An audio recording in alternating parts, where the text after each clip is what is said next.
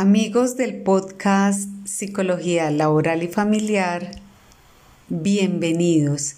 Hoy vamos a hablar de una clave para organizar nuestro tiempo. Entonces, dentro de la intervención del riesgo psicosocial, una de las dimensiones se llama demandas cuantitativas. Es cuando la persona percibe que no le alcanza el tiempo para tener al día su trabajo que la cantidad de trabajo que tiene es mucha en relación al tiempo del que dispone para poderlo terminar, por ejemplo, en una fecha que está establecida.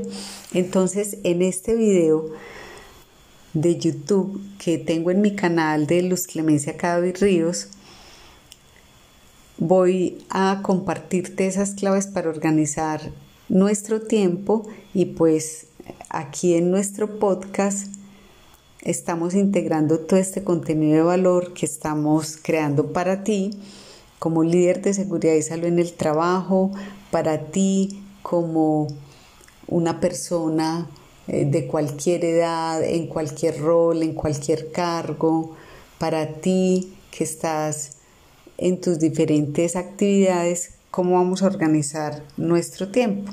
Entonces, eh, aquí te comparto esta clave para organizar el tiempo. Tu tiempo es limitado, así que no lo malgastes viviendo la vida de otro. Vive tu propia vida. Ese mensaje es de Steve Jobs, fundador de Apple.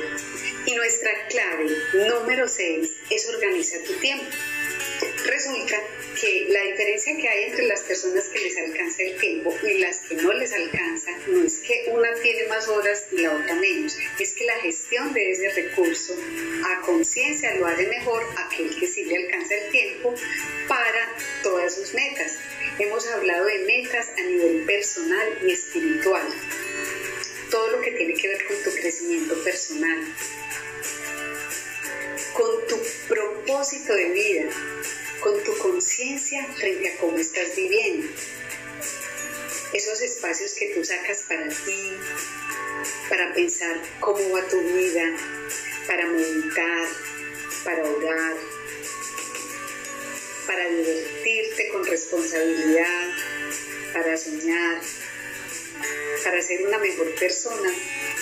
Ese tiempo es muy valioso, construyendo una autoestima fuerte, en la cual tú te haces responsable de tu felicidad, de lo que tú mismo vas a hacer cada día, sin echarle la culpa a los demás de que a ti no te alcanza el tiempo por culpa de otros.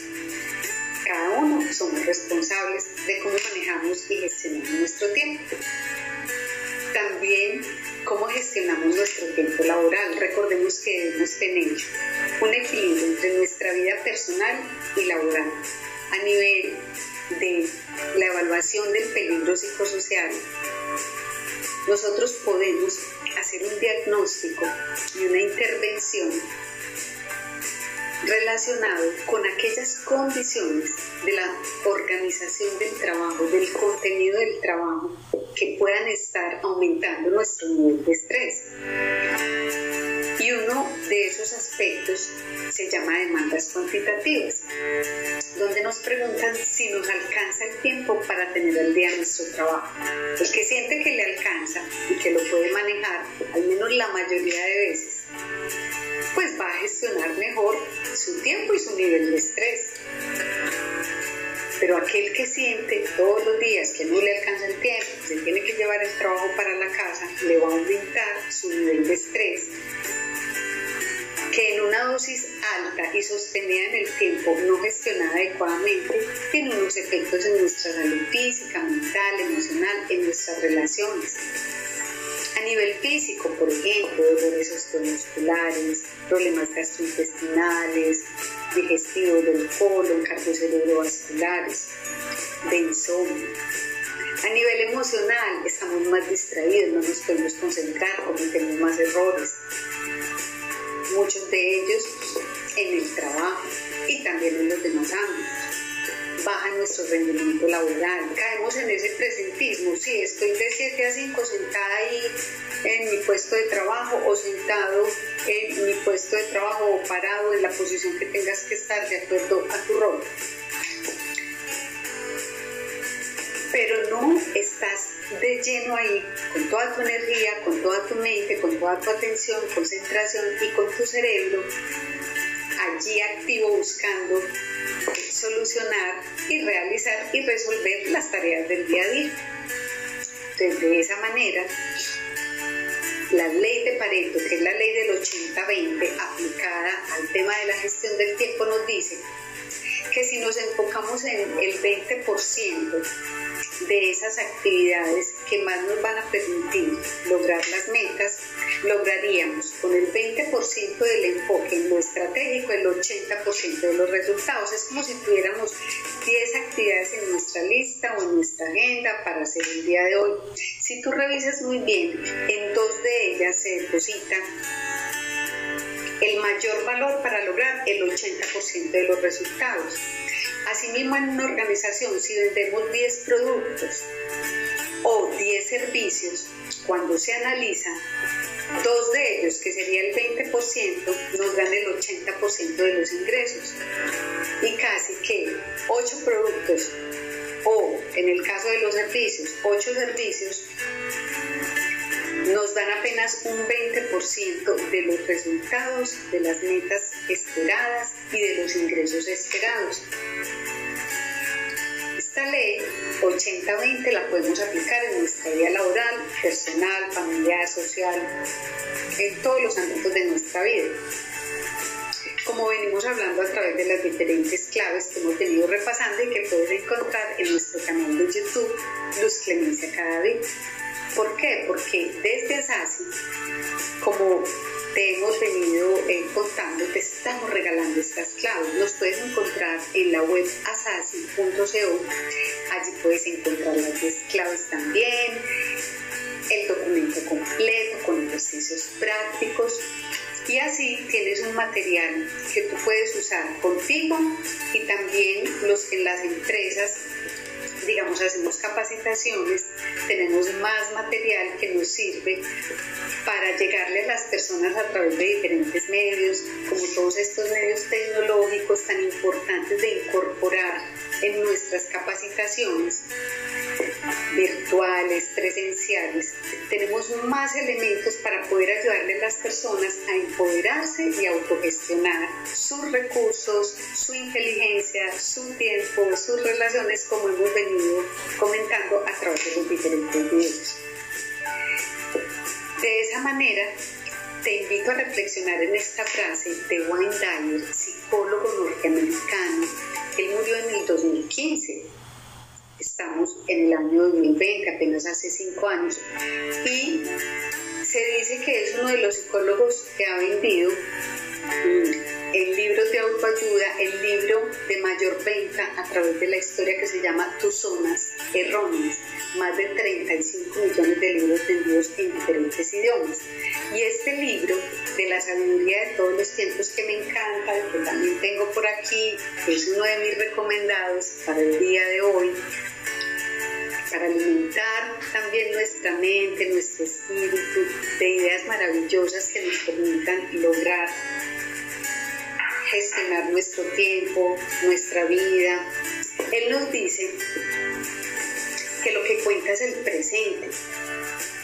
Deja de comportarte como si la vida fuera un ensayo. Vive como si hoy fuera tu último día. El pasado ya no existe y el futuro está por crearse.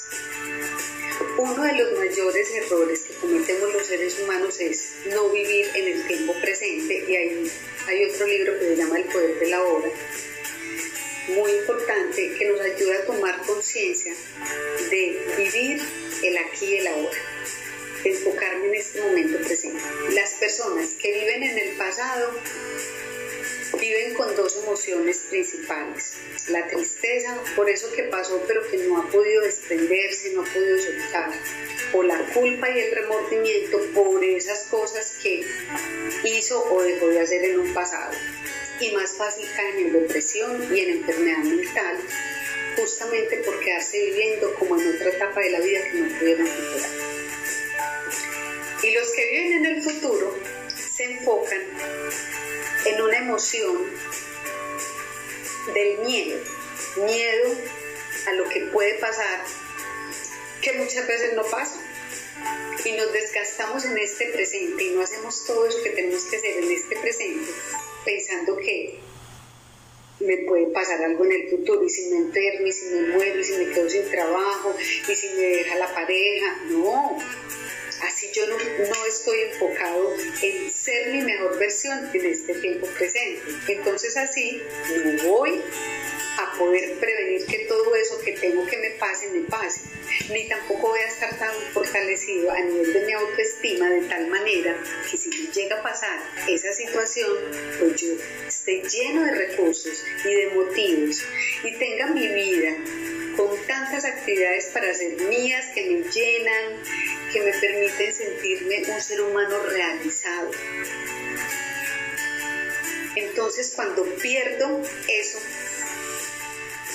por ejemplo, un despido laboral, una separación de la pareja, la muerte de un ser querido, cosas muy dolorosas, pero que nosotros en este presente estamos construyendo unas bases muy firmes para nuestro propósito de vida, este o no esté ese trabajo, esa pareja, ese familiar, tenga o no tenga esa casa, ese carro de mis sueños, pero tengo otro, también me presta una funcionalidad, no me quedo anclado a emociones, añorando el pasado que tuve, ni sufriendo por un futuro que tendré o no tendré que todavía no ha llegado. Entonces, el enfoque para gestionar nuestro tiempo a través de estas claves de distribuir, como dice también en la Biblia, hay un tiempo para todo. Desde un punto de vista espiritual, nosotros somos bendecidos. Se dice que el que no tiene nada, hasta eso tiene tiempo. Entonces la pregunta es cómo estamos viviendo, cómo estamos gestionando nuestro tiempo, qué estamos haciendo con él.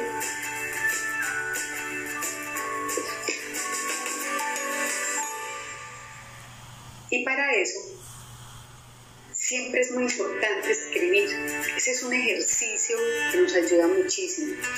Eh, para que no le dejemos toda la memoria, para que podamos visualizar y digamos sacar de adentro de nosotros, nosotros mismos escribir y ver y chequear esas metas de las que venimos hablando en los diferentes videos, porque es que es imposible que el tiempo nos alcance para todo, nos rinda, si yo no he hecho una planación adecuada de ese tiempo. Entonces, recuerda, vivir, laborar en este tiempo presente, valorando cada respiración, cada día de vida.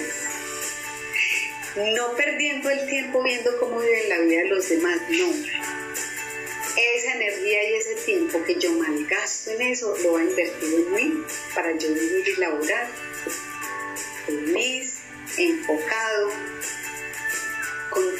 fortaleza para afrontar y resolver los desafíos del día a día y con ese equilibrio en mi vida laboral y personal que me va a permitir mantenerme activo, vigente, productivo sin que todos los problemas afecten ese desempeño laboral para después verme en otro problema y es que me llaman la atención por mi bajo rendimiento o por mis reacciones emocionales que también alto nivel de estrés nos lleva a estar irritables, mal geniados, reactivos y como dice Mafalda y en honor a Kino, su creador que murió esta semana,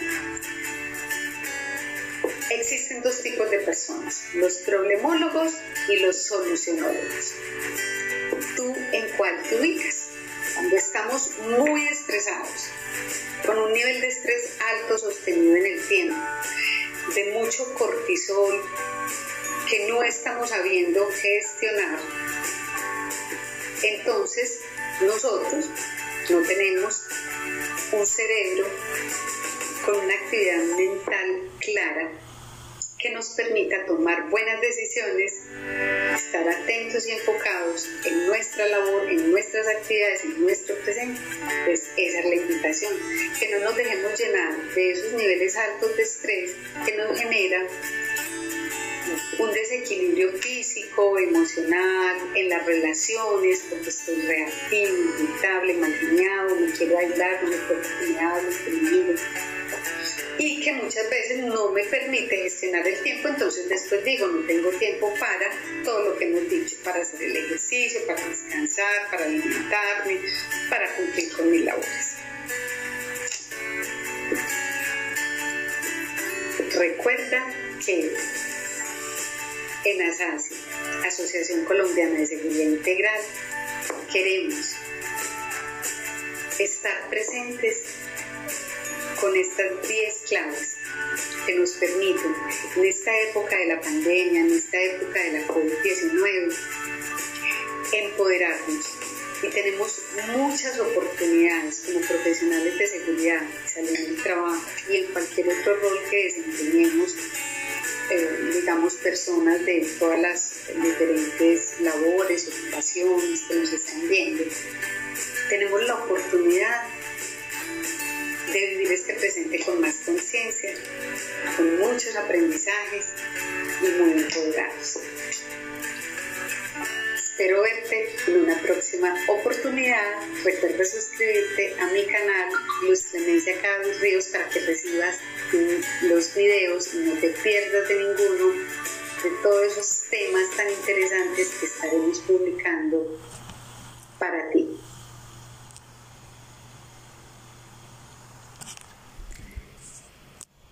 La formación de nuestro talento humano en las organizaciones es una intervención del riesgo psicosocial que debemos incluir en nuestros programas de vigilancia.